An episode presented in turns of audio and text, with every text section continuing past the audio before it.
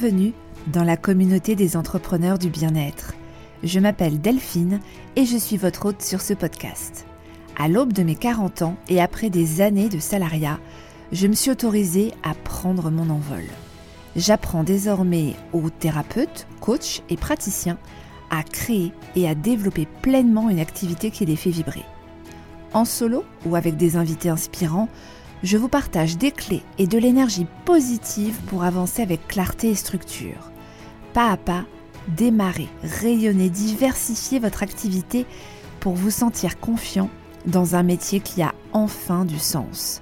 J'espère de tout cœur que vous trouverez ainsi votre manière d'entreprendre et d'élargir votre champ d'action au monde. Prêt à passer à l'action? Alors explorons ensemble le champ des possibles. Hello à tous Aujourd'hui, je vous propose une approche un peu plus créative pour la création de publications pour vos réseaux sociaux.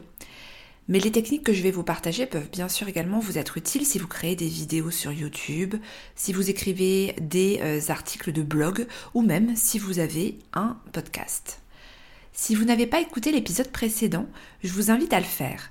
Il aborde 10 manières de trouver l'inspiration pour publier sur vos réseaux sociaux en tant que thérapeute, coach ou pro du bien-être. Et il complète l'épisode d'aujourd'hui. L'objectif étant que vous ne soyez plus jamais en panne d'idées pour vos réseaux sociaux. Alors, comment stimuler sa créativité et trouver enfin quoi publier sur les réseaux sociaux?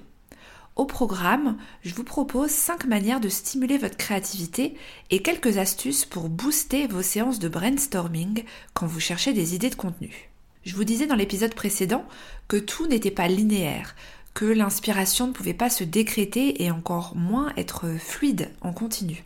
Donc pour vous assurer d'être régulier ou régulière sur vos réseaux sociaux, l'idéal c'est de mettre en place des temps mensuels ou, hebdomadaires que vous planifiez pour votre veille et pour votre recherche d'idées.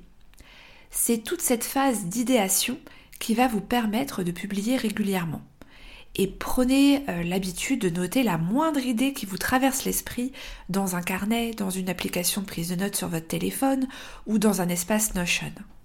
Ne faites pas confiance à votre mémoire sur ce sujet. Vraiment, j'en parle en connaissance de cause. Ayez ce réflexe de tout noter.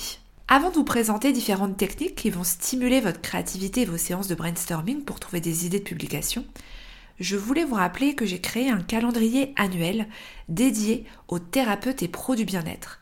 Ce calendrier regroupe toutes les journées mondiales autour du bien-être et de la santé, ainsi que les dates des principaux salons bien-être. Si vous voulez le recevoir gratuitement, vous pouvez vous rendre sur le site de lemonwords.fr ou bien aller voir dans les notes de l'épisode, je vous ai indiqué le lien direct pour recevoir ce calendrier.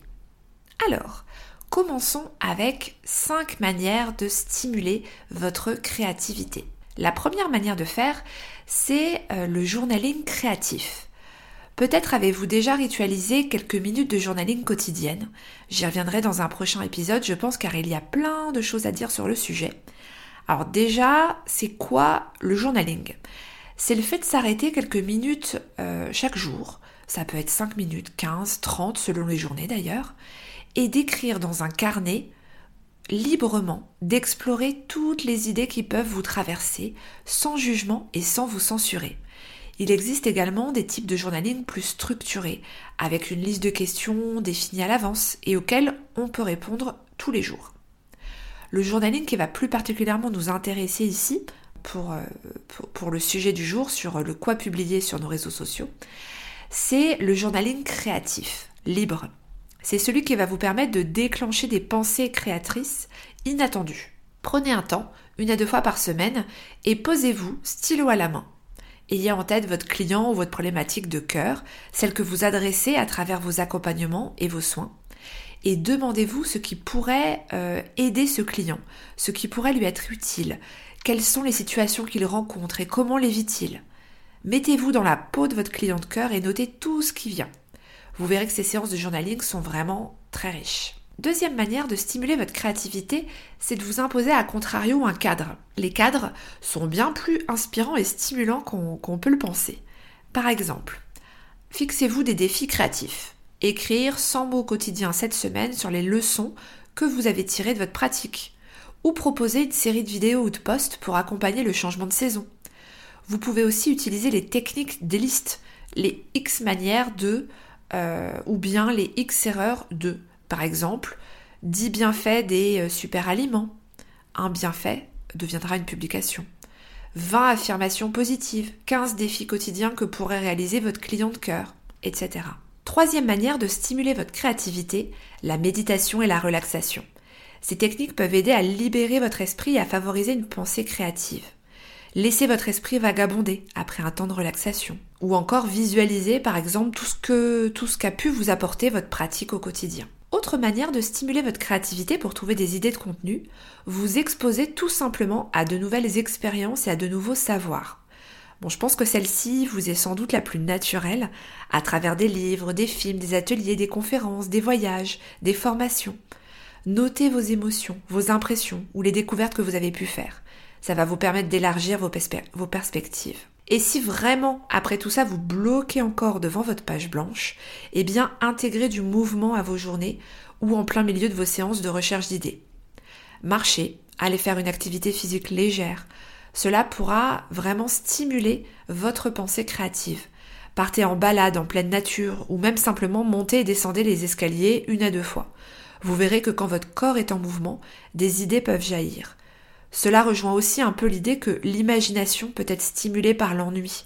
Accueillir ces temps d'ennui, ces temps de pause, en jardinant, sous la douche, pendant que vous mélangez vos œufs brouillés euh, de votre petit déjeuner, et notez tout de suite l'idée qui vous est venue. Pour finir cet épisode et m'assurer que vous ne me disiez plus je ne sais pas quoi raconter sur les réseaux sociaux, je vous propose quelques astuces pour booster vos séances de recherche d'idées et de brainstorming. Alors tout d'abord, euh, c'est vrai que moi c'est quelque chose que j'utilise beaucoup.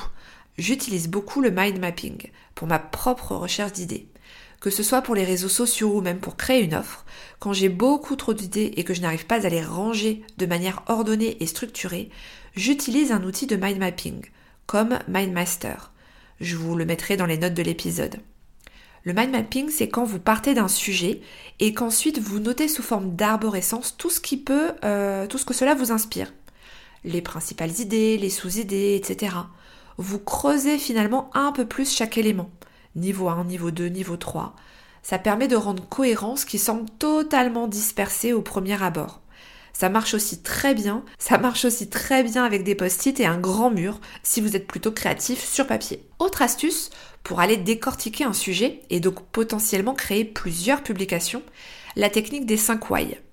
Posez la question pourquoi 5 fois de suite pour creuser profondément euh, un sujet. Cela peut aider à découvrir la racine d'un problème ou d'un besoin de votre client de cœur et vous mener ainsi à des idées de contenu plus pertinentes. Cela vous donnera une chaîne de questionnement. Je vais prendre un, exemple en partant de, euh, de, la question que pourrait adresser un naturopathe euh, qui, qui est plutôt spécialisé dans l'inconfort digestif.